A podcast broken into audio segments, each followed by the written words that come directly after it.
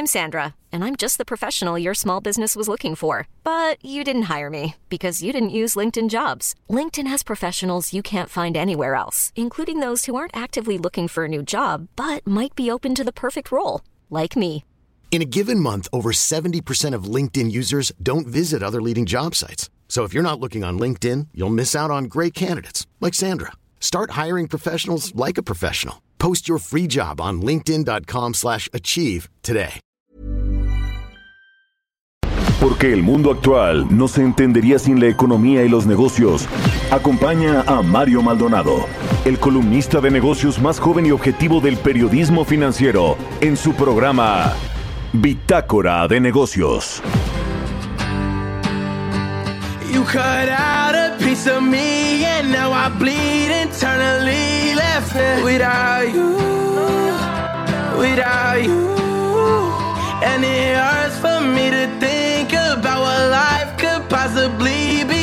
without you, without you. I can't believe that you would have believed me. Fuck all of your reasons. I lost my shit, you know I didn't mean it. Now I see it.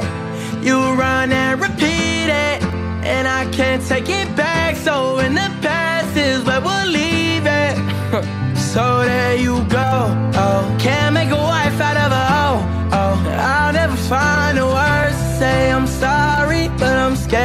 to be alone. You cut ¿Qué tal? ¿Cómo están? Muy buenos días. Bienvenidos a Bitácora de Negocios. Yo soy Mario Maldonado y me da mucho gusto saludarlos en este jueves 13 de mayo del 2021.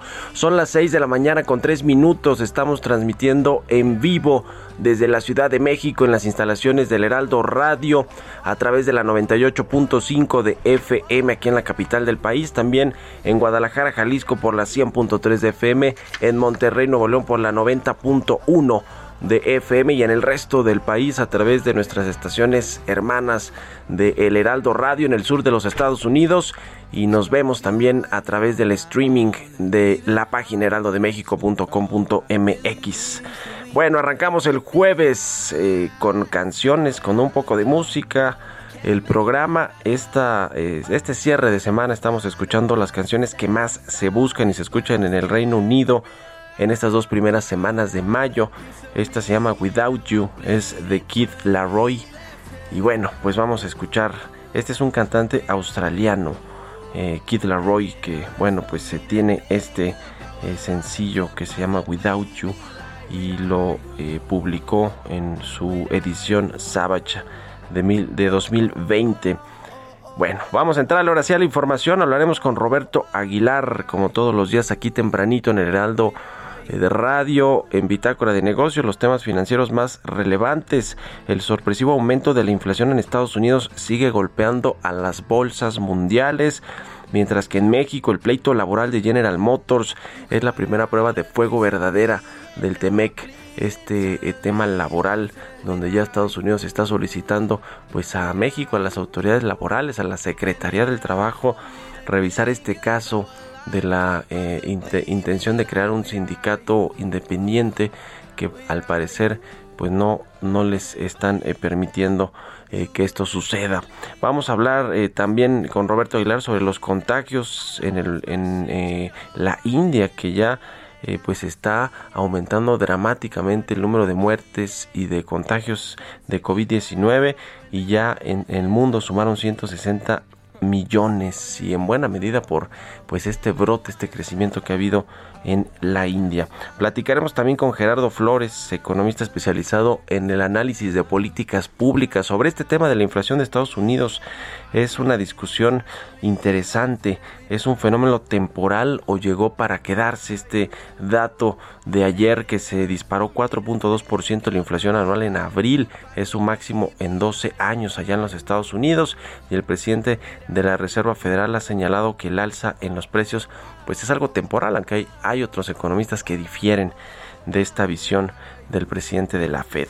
Vamos a platicar también con el secretario de Agricultura y Desarrollo Rural, Víctor Villalobos, sobre las expectativas de producción en el 2021, la producción agropecuaria, su relación con el precio de los productos eh, a nivel mundial, las materias primas como el maíz, hemos hablado mucho de este grano, el maíz blanco que ha aumentado su precio casi hasta 50% en lo que va del año. También platicaremos cómo le ha pegado este asunto de la sequía al sector agropecuario. Muchas cosas que hablar con el secretario Víctor Villalobos y eh, cerramos con el comisionado del Instituto Federal de Telecomunicaciones, Ramiro Camacho, sobre esta votación de ayer. Eh, eh, cerraron filas los comisionados del IFT para interponer esta controversia constitucional en contra del padrón telefónico este Padrón Nacional de Usuarios Móviles que bueno, pues nos pedía los datos biométricos, se generó una polémica y bueno, pues van a buscar que se declare por parte de la Corte como inconstitucional esta eh, medida e iniciativa que aprobó el Congreso. Bueno, vamos a ver qué sucede. De estos y otros temas vamos a platicar hoy aquí en Bitácora de Negocios, así que quédense con nosotros, se va a poner bueno.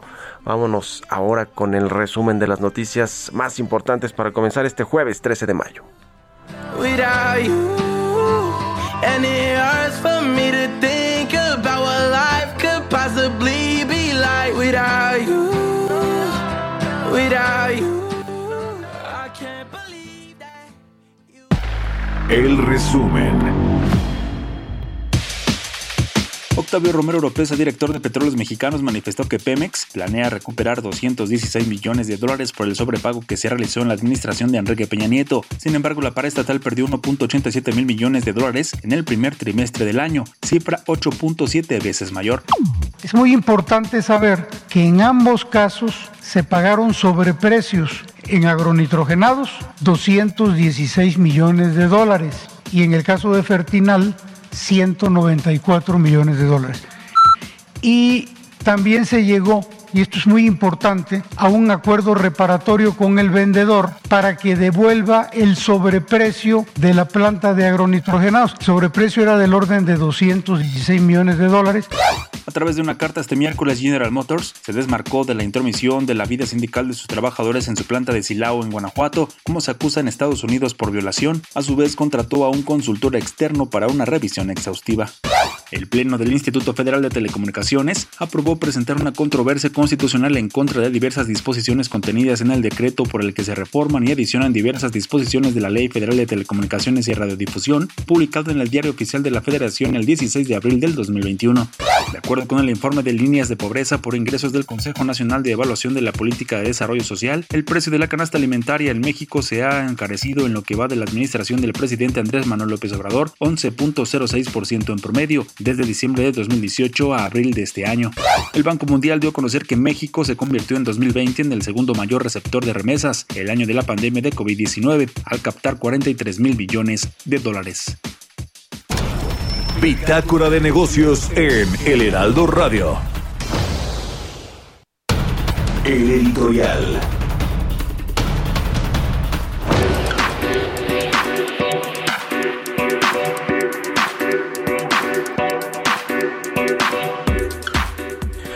Pues vaya problema que se le viene a México quizá por el tema eh, laboral, ya lo eh, hablábamos ahora en el, en el resumen y en la entrada sobre esta eh, eh, solicitud de Estados Unidos eh, a México de revisar esta negociación de los derechos laborales de sus de los trabajadores de una planta de camiones de General Motors aquí en México en Silao Guanajuato en esta planta que tiene la empresa estadounidense y le decía que es la primera vez que Washington inicia por sí mismo esta disputa laboral bajo el marco del TEMEC la representante comercial de los Estados Unidos, Catherine Tai, ya le pidió a México que revise si los empleados de estas instalaciones de Silao se niegan, a, estos empleados se les está negando el derecho de libre asociación y negociación colectiva y van a pues eh, revisar todo este asunto. Lo que puede suceder es que eh, ya dijo también México que va pues a responder a estos llamados de, Estados Unidos. Eh, aquí pues se argumenta que sí hay esta libertad de elegir el sindicato, de crear sindicatos independientes eh, y, que, y que no se está vulnerando, pues transgrediendo los derechos laborales de los trabajadores en esta planta de camiones de Silao, pero bueno, pues mientras eso se dirime hay eh, cierta tensión en este tema laboral. Ya le habíamos platicado también del asunto de Tamaulipas, el eh, tema de lo que sucede allá también con una planta manufacturera que precisamente está relacionada con el sector de autopartes. El, eh, el líder de los trabajadores de una asociación de trabajadores muy importante en Estados Unidos que se llama Richard Tromka, quien ya en eh, años pasados había estado metido también con asuntos polémicos de sindicatos en México, precisamente con las empresas manufactureras las maquiladoras que están en la franca fronteriza en el estado de Tamaulipas. Hubo todo un asunto allá en el que estuvo involucrado el propio gobernador Francisco Javier García Cabeza de Vaca que encarceló a una de las abogadas activistas que estaba pues en favor de hacer paros técnicos y, pedir aumentos salariales importantes en aquel entonces cuando eh, eh, fue el año pasado eso cuando se estaba eh, pues todavía en plena crisis del COVID-19 bueno pues ese caso junto con este de General Motors están generando estas tensiones, problemas laborales entre México y los Estados Unidos. Vamos a ver cómo si se resuelven por la buena o se llevan a estas últimas instancias que son los paneles de soluciones de controversias que pues ahí va a ser muy complicado ganarles una a los estadounidenses o a los canadienses. Así que ya veremos qué sucede. Oiga, y por otro lado, rapidísimo le platico lo que publiqué hoy en mi columna del Universal.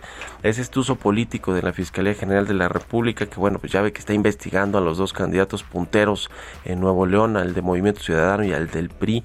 Bueno, pues ahora investiga al presidente del PRI, Alito Alejandro Moreno Cárdenas por una serie de operaciones irregulares inmobiliarias y que bueno, pues parece que va con todo contra Lito. Échale un ojo ahí si puede a la columna. Son las 6 con 13 minutos y escríbeme a mi cuenta de Twitter arroba Mario Mal y a la cuenta arroba Heraldo de México. Economía y mercados. Y ya llegó Roberto Aguilar a la cabina del Heraldo Radio. Mi querido Robert, buenos días. ¿Qué tal Mario? Me da mucho gusto saludarte a ti y a todos nuestros amigos. Pues fíjate que el tema de la inflación en Estados Unidos pues fue sorpresivo, ya lo comentamos al inicio del programa, pero las bolsas asiáticas pues están cayendo a mínimos de siete semanas. Bueno, el resultado pues de este dato que se dio a conocer ayer en Estados Unidos, que provocó un fuerte ajuste en los mercados bursátiles, haciendo además que los rendimientos de los bonos se dispararan ante el temor de que la Reserva Federal tenga que modificar su política monetaria antes de tiempo.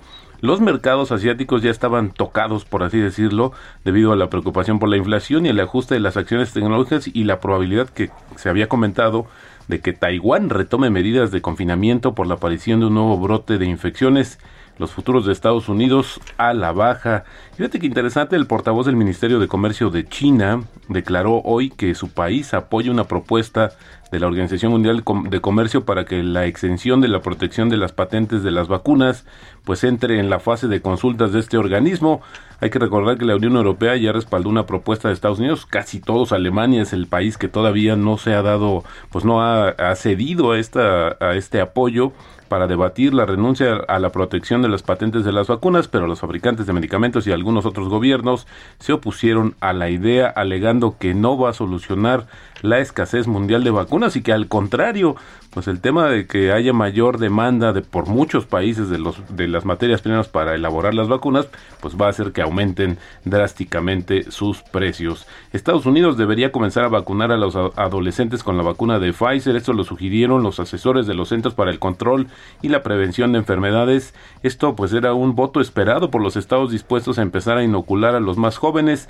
Hay que recordar que apenas el lunes la administración de Medicamentos y Alimentos de Estados Unidos, la FDA, pues autorizó la vacuna para niños de 12 a 15 años y esto pues en cierta medida ofrece un alivio a los padres para ansiosos de que sus hijos regresen a las escuelas y también a los campamentos de verano. Algunos estados ya incluidos Georgia, Delaware y Arkansas, pues comenzaron a ofrecer la vacuna a los adolescentes más jóvenes desde este mismo martes, pero bueno, esto se puede hacer generalizado y el número de contagios, Mario, en el mundo ya alcanza 160 millones, mientras que los decesos tocaron 3.5 millones. Por su parte, el número de dosis aplicadas en 175 países ya suma 1.360 millones a un ritmo de 23.6 millones de vacunas promedio al día. Y hoy la India registró más de 4.000 decesos por segundo día consecutivo, mientras que los contagios se mantuvieron por debajo de los 400.000 por cuarto día, aunque el virus ha proliferado en las zonas rurales donde los casos pueden quedar sin notificar debido a la falta de pruebas. Los expertos siguen sin saber cuándo se va a alcanzar el máximo número de casos y aumenta la preocupación por la transmisibilidad de la variante que está provocando infecciones en la India y se está extendiendo ya por todo el mundo. Y el gobierno, bueno, comentabas este tema de eh, del General Motors, que la verdad es que también lo que puede suceder, Mario, y esto es importante porque en el marco del nuevo acuerdo, si en todo caso General Motors no colabora o no cumple con estos eh, temas eh, relacionados al acuerdo comercial, se le puede aplicar un arancel a las camionetas que exporte a Estados Unidos. Así es que es un tema que ya está eh, ampliando pues su preocupación justamente por lo que sucede entre ambos países. Y bueno, Fíjate que los líderes republicanos le dijeron a Joe Biden que se oponen a cualquier aumento de impuestos para financiar una recuperación económica tras la pandemia.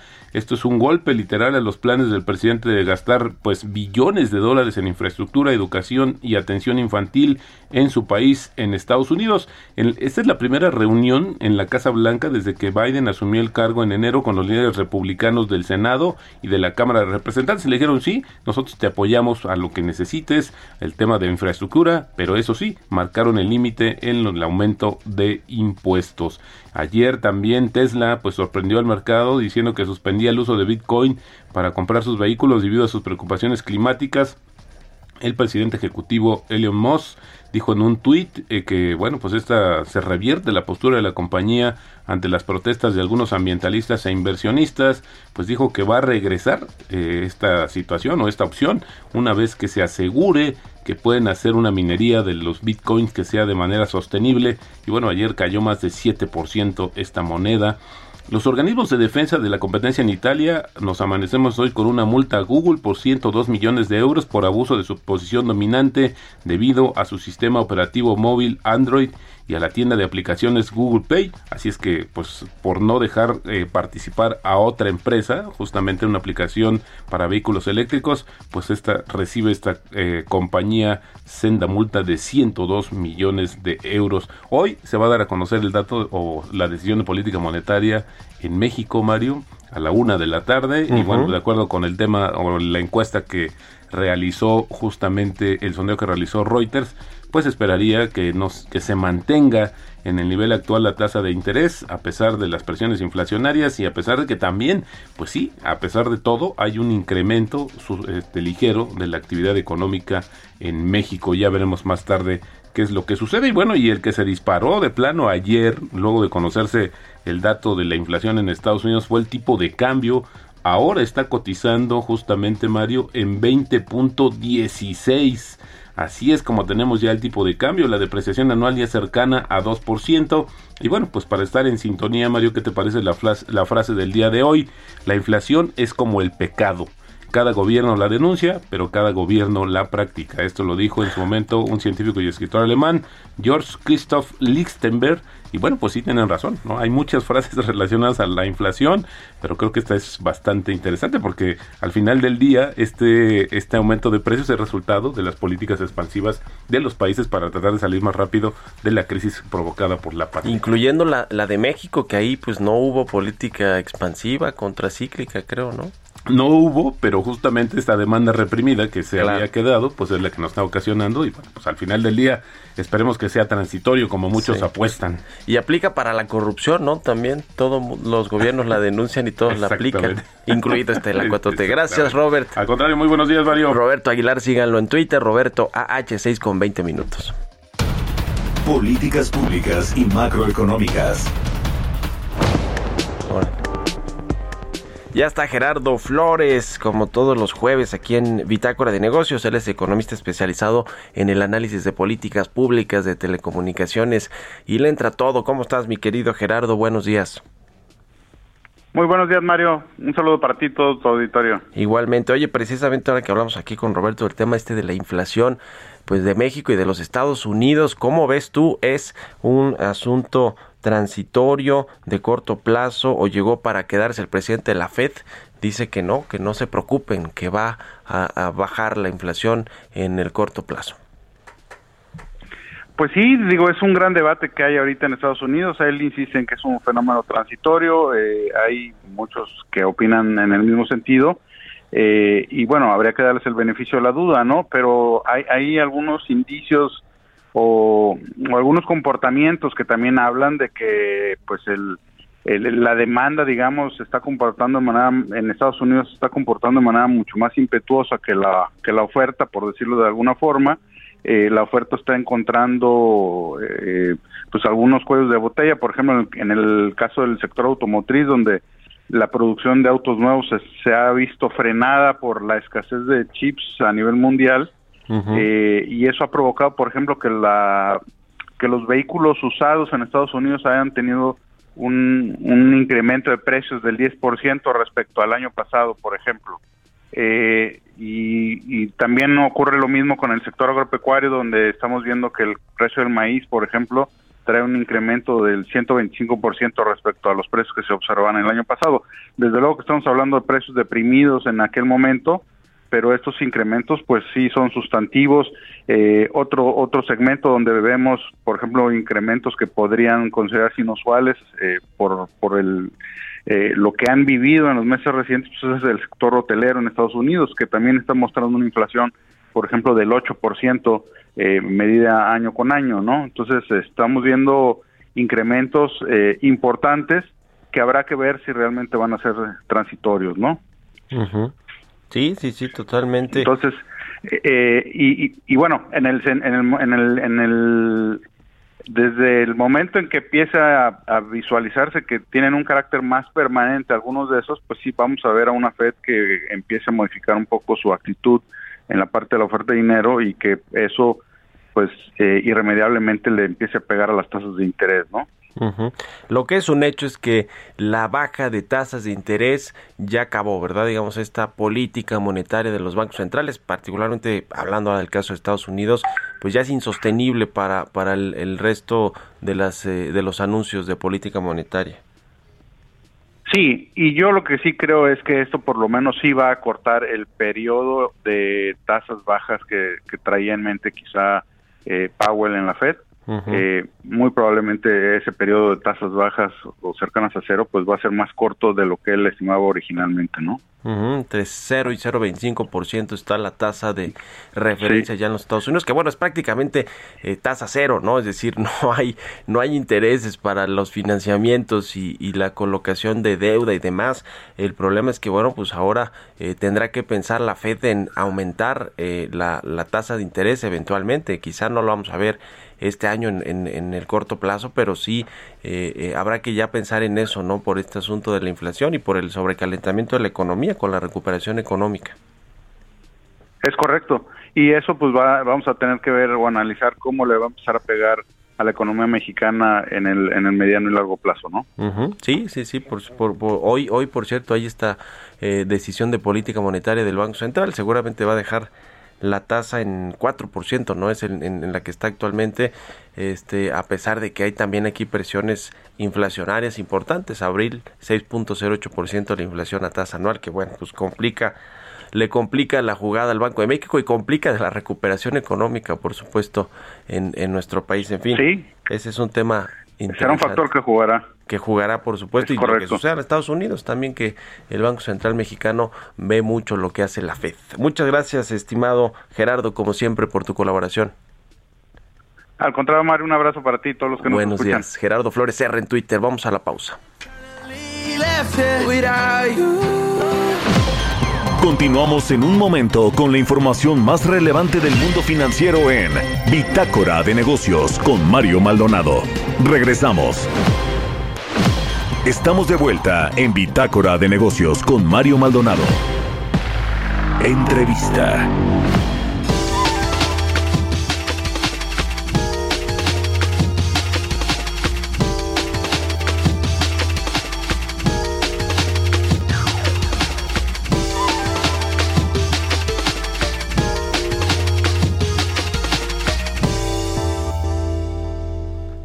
Ya estamos de regreso aquí en Bitácora de Negocios. Son las 6 de la mañana con 30 minutos, tiempo del centro de México.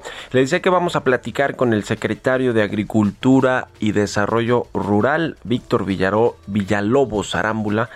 Eh, vamos a hablar pues varios temas en el tintero que hay que platicar al respecto del sector agropecuario, las expectativas de producción para, para el resto del año, la producción agropecuaria y la relación con los precios de los productos, algunos eh, granos como el maíz, el maíz blanco en particular han tenido incrementos importantes a nivel mundial en su precio porque ha, regresado la demanda de eh, pues este producto para la producción de otros la, el sector ganadero agropecuario también es importante en ese sentido el, el, consumo del maíz el caso de China por ejemplo con la reactivación económica pues muchos de estos países están demandando más eh, de, este, de este producto y esto se ha combinado con la sequía en, en algunos lugares, incluido México, que bueno, pues tampoco ha ayudado al tema. Ya tenemos al secretario de Agricultura y Desarrollo Rural, Víctor Villalobos, a quien me da mucho gusto saludar. Secretario, ¿cómo está? Muy buenos días. Mario, qué gusto saludarte, buenos días, un saludo a ti, a tu auditorio y aquí estamos a tus órdenes. Muchas gracias, secretario. Eh, pues eh, de entrada quiero eh, preguntarle sobre este tema que nos que nos planteó un escenario sobre cómo se ve el 2021 en términos de producción en nuestro país y esto pues combinado con lo que hemos visto en los mercados internacionales, el aumento de precios de las materias primas, de algunos granos, como el caso del maíz, que, que, ha tenido un, un, incremento, una escalada en su precio importante. ¿Cómo se ve el, el panorama, secretario?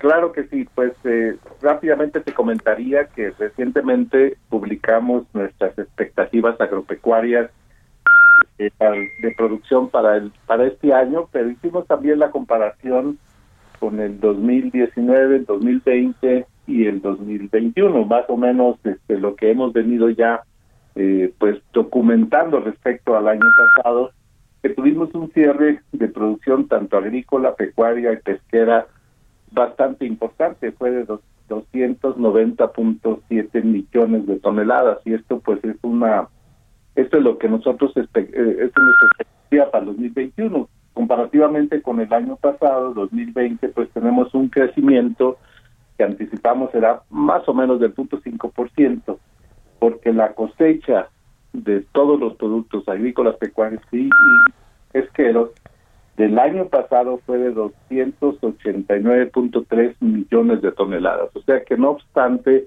pues la situación que todos padecemos de esta emergencia sanitaria, pues el sector seguirá creciendo y pues estamos agregando una importante cantidad de productos para garantizar la seguridad alimentaria de este año comparativamente con el año pasado y, y también con el año anterior. Entonces, aquí en este sentido, pues nos estamos como el tercer productor agropecuario de América Latina y reiteramos nuestra posición mundial más o menos el doceavo a nivel mundial como eh, un país exportador y generador de, alimentos.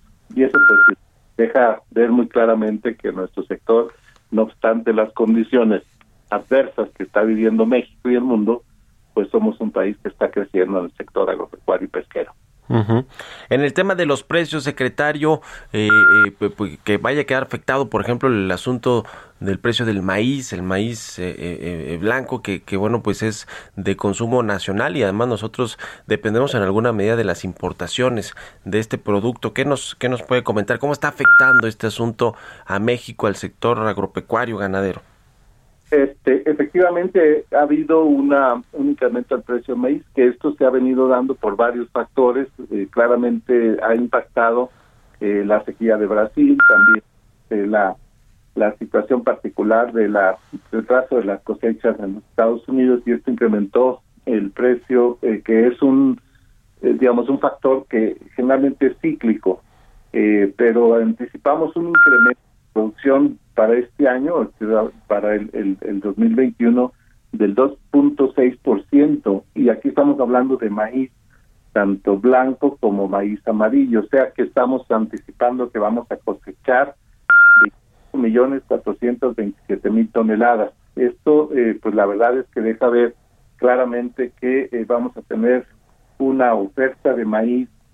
En el caso de maíz de grano, eh, va a ser y de maíz vamos a tener eh, la suficiencia eh, de producción para alimento humano con algo así como 24 millones 700 mil toneladas. O sea que este, hemos tenido un buen eh, incremento, anticipamos una muy buena cosecha este año, no obstante lo que se prevé o se preveía más bien que íbamos a tener problemas de sequía. De hecho, estamos ya entrando en el, ciclo de, de, precipitación de la agricultura de temporal y vamos a tener un ciclo agrícola que va a rebasar, como te digo, el caso de maíz, de, el maíz blanco, las 24.700, eh, 24 millones mil toneladas, y en ese sentido, pues estamos garantizando la disponibilidad de maíz para para el consumo nacional y también estamos eh, anticipando un crecimiento, en este caso casi del del once y medio por ciento de maíz amarillo. Pretendemos cosechar algo así como millones trescientas mil toneladas de maíz amarillo que como sabes y como bien lo dices, pues eh, en términos generales este es un maíz que importamos porque tiene un destino a la actividad agropecuaria y a la industria. Como que sí, tenemos un, un año para el maíz eh, favorable con ese incremento y con la garantía de que tenemos el abasto para consumo nacional.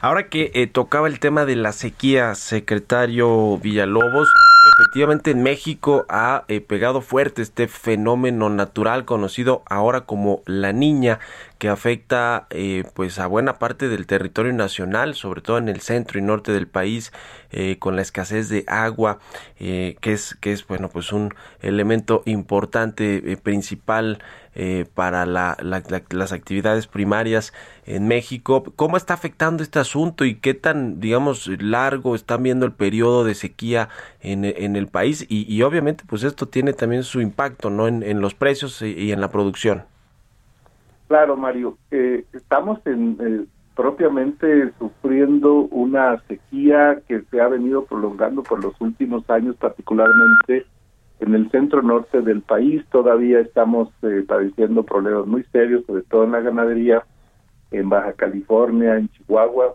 en la parte norte de Durango Tamaulipas Afortunadamente, y lo digo así porque de repente este, empezaron a anticiparse los ciclones como este que se ha reportado en, el Pacífico y esto nos ha generado pues un adelanto en la precipitación y esto va a compensar eh, una situación que ya veíamos muy crítica eh, para la ganadería fundamentalmente en la parte del noroeste y noreste del, del país.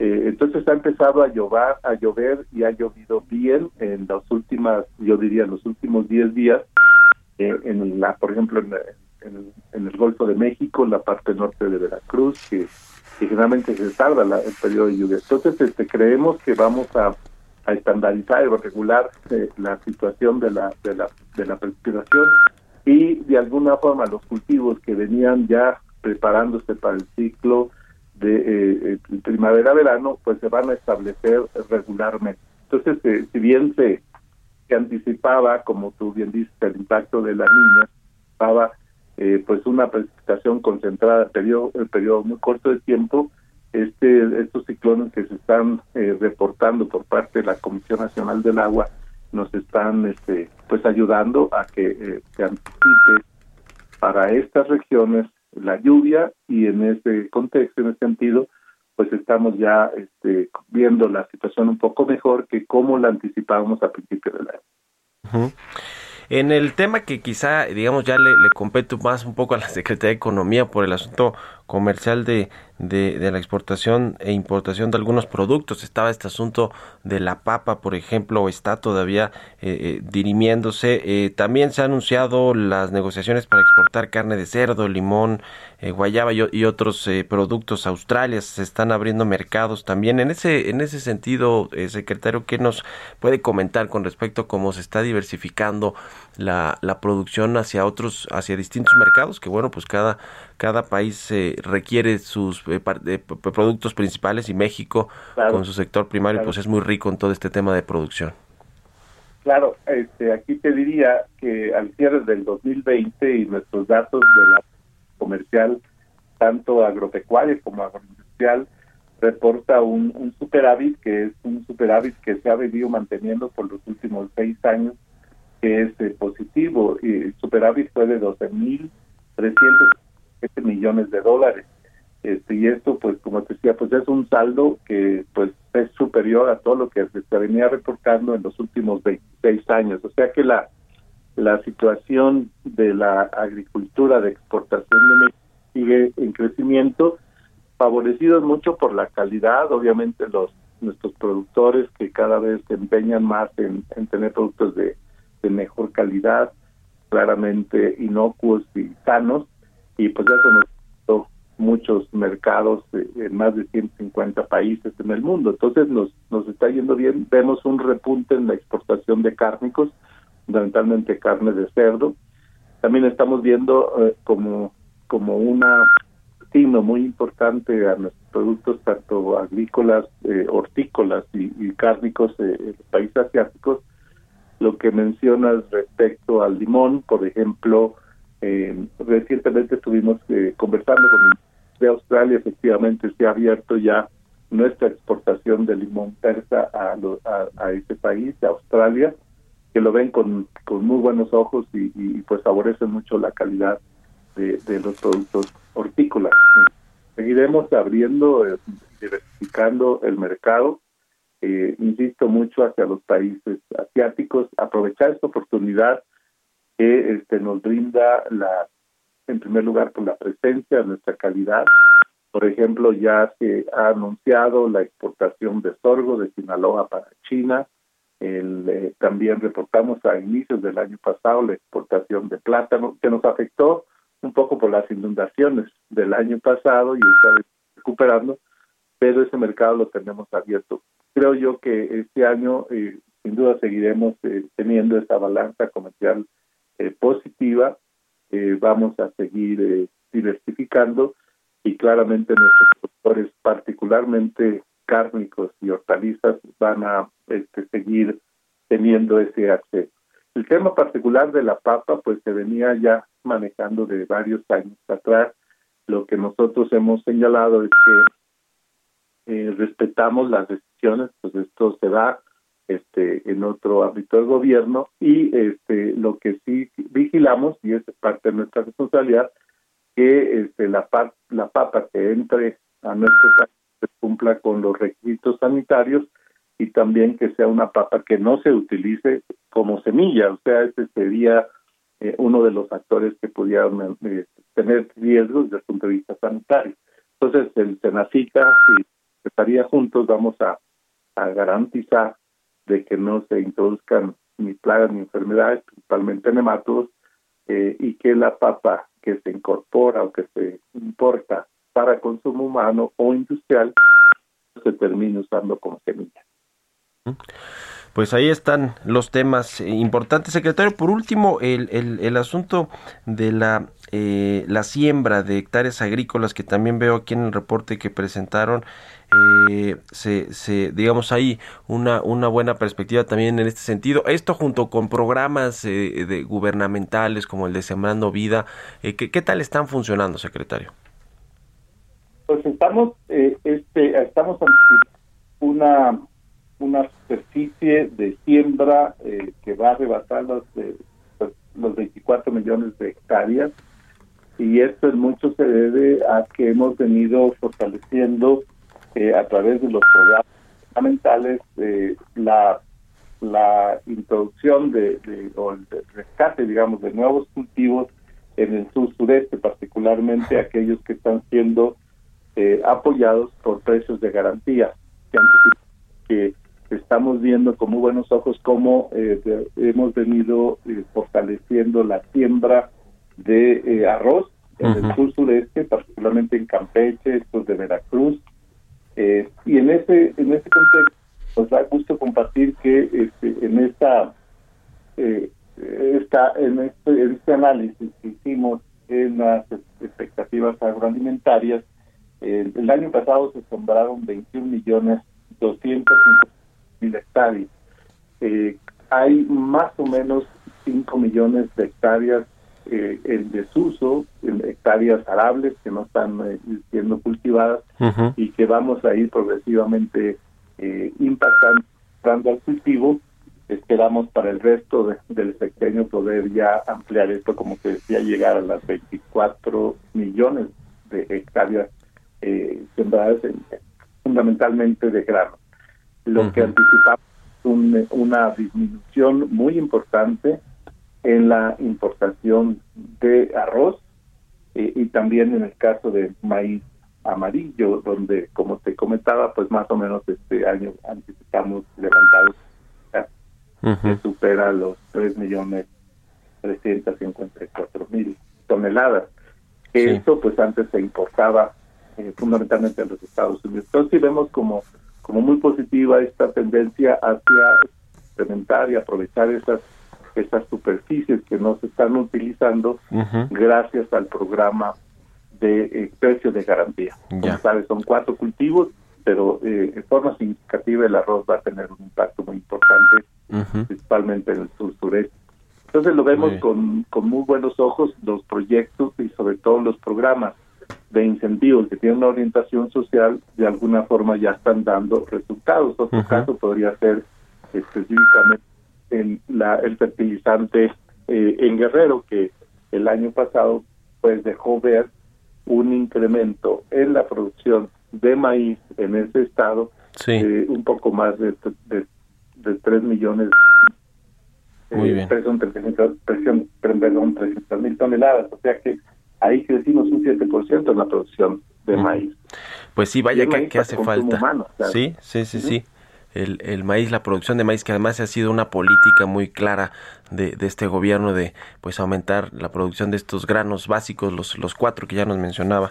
Eh, secretario, le agradezco mucho eh, que nos haya tomado la entrevista, secretario de Agricultura y Desarrollo Rural, Víctor Villalobos. Muchas gracias y muy buenos días. Cómo no, Mario, estamos a tu siempre. Hasta luego. Son las 6 de la mañana con 47 minutos. Vamos a ir a otra cosa. Mario Maldonado en Bitácora de Negocios. Cambiando de tema, este asunto polémico del Padrón Nacional de Usuarios de Telefonía Móvil que se aprobó en, la reforma a la Ley de Telecomunicaciones y Radiodifusión el año pasado y bueno, pues entró ya en funcionamiento este eh, asunto, lo, lo pasaron allí en el Congreso y ahora el Instituto Federal de Telecomunicaciones ayer votó en favor de promover una controversia constitucional contra este padrón de usuarios ante la Suprema Corte de Justicia de la Nación y ya veremos qué resuelve, pero para que nos cuente los detalles, saludo con mucho gusto al comisionado del IFT, Ramiro Camacho. ¿Cómo está, comisionado? Buenos días. ¿Qué tal, Mario? Buenos días. Un gusto estar en tu programa. Igualmente, pues ayer se decidió de forma unánime en el, en el Pleno del IFT que se va a promover esta controversia constitucional con respecto al padrón de usuarios de telefonía móvil. Pues sí, eh, mira, ayer los comisionados en el instituto votamos unánimemente por eh, plantear esta controversia constitucional eh, ante la Suprema Corte de Justicia y básicamente lo que hace esta reforma, eh, perdón, esta controversia, es plantear que, que la, reforma que crea el Padrón Nacional de Usuarios de Telefonía Móvil eh, invade o podría invadir atribuciones del IFT, podría estar invadiendo atribuciones del IFT y podría estar comprometiendo nuestro mandato establecido en la Constitución. El mandato es el de garantizar los derechos de, de acceso a los servicios de telecomunicaciones además de nuestra autonomía para el ejercicio del presupuesto y por eso se tomó esta decisión. Eh, pues sí, había sido polémico por el tema de los datos biométricos, esta información que se solicita o se comenzaría a solicitar a los usuarios de telefonía móvil a, través de los operadores telefónicos y bueno pues sería el IFT el encargado de administrar de gestionar toda esta inmensa base de datos de información de los de los usuarios eh, eh, de los usuarios mexicanos de los teléfonos móviles. Eh, yo creo que vaya la corte va va a definir en, en, en el sentido de que pues sí efectivamente se están invadiendo estas facultades del IFT eh, en, términos de cómo se planteó esta reforma del padrón móvil. Eh, el, asunto de los de los datos biométricos en particular, comisionado, eh, digamos, sí es un tema de, mucho cuidado. Todavía se tendrían que emitir además los lineamientos por parte de ustedes para que funcionara, comenzara a funcionar este padrón. Sí, de hecho la, la reforma nos da un plazo de seis meses para emitir los lineamientos y bueno, y eh, salvo que la, Suprema Corte resuelva en, otro sentido, nosotros vamos a, estamos comenzando ya a, a definir cuáles van a ser esos lineamientos eh, y la cuestión de los de los datos biométricos, por ejemplo, es una cuestión que la reforma deja abierta a que el instituto decida cuáles datos o cuál, cuál información es la que se debe de pedir, que las compañías telefónicas deberían de pedir. Entonces es una cuestión que el instituto tendría que decidir. el, el, el, IFT tenía conocimiento, digamos, de esta intención de, de, incluir los datos biométricos en el padrón de usuarios de telefonía móvil cuando, cuando se estaba revisando esta reforma de la Ley Federal de Telecomunicaciones y Radiodifusión, comisionado?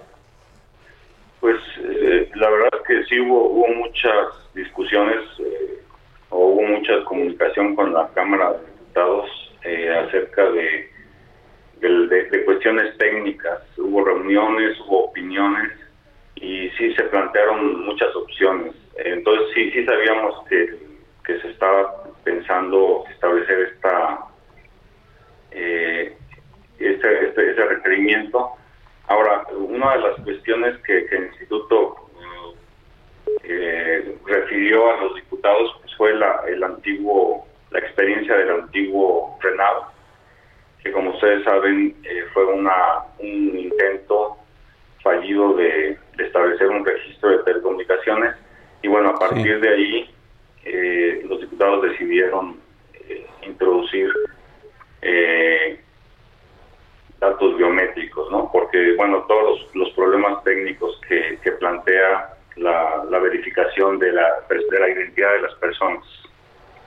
Sí, sí, sí, sí, efectivamente este Renault pues fracasó y además se filtraron los datos allí en, en el mercado negro y, los datos de, digamos, de las personas, de los usuarios de, de este que, estaban inscritos en este padrón y que bueno terminó pues siendo un fracaso auténticamente este este nuevo eh, padrón nacional de usuarios de telefonía móvil pues también apuntaba al fracaso. La verdad es que se, se veía muy complicado cuesta arriba que, que pudiera funcionar. Y además de todo pues ya algunos usuarios eh, comenzaron a interponer estas eh, estos amparos y estas suspensiones que se les otorgaron por parte de los jueces que, bueno pues como dicen tienen su derecho los ciudadanos también de de no eh, querer eh, proporcionar los datos a, a un operador telefónico y, luego pues quién sabe qué iba a suceder con esa información.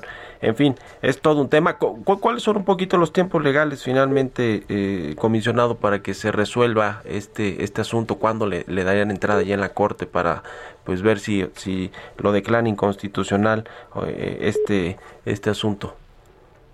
Pues si la memoria no me falla, tenemos hasta el 28 de mayo para, para interponer esta controversia. Es, es una, eh, digamos, el, Pleno lo que decidió ayer fue autorizar al presidente a que presente la controversia. con una, un paso intermedio. La, la controversia se va todavía a elaborar y se va a presentar en los próximos días. Tenemos hasta el 28 de, mayo de mes.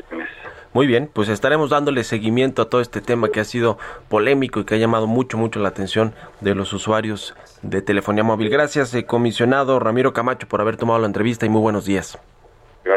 Gracias, buenos días, un gusto estar contigo. Hasta luego, comisionado del IFT. Con esto nos despedimos, llegamos al final de Bitácora de Negocios. Muchas gracias a todos ustedes también por habernos acompañado este jueves aquí en el programa. Se quedan con Sergio y Lupita en el Heraldo Radio y nosotros nos escuchamos mañana tempranito a las 6. Muy buenos días.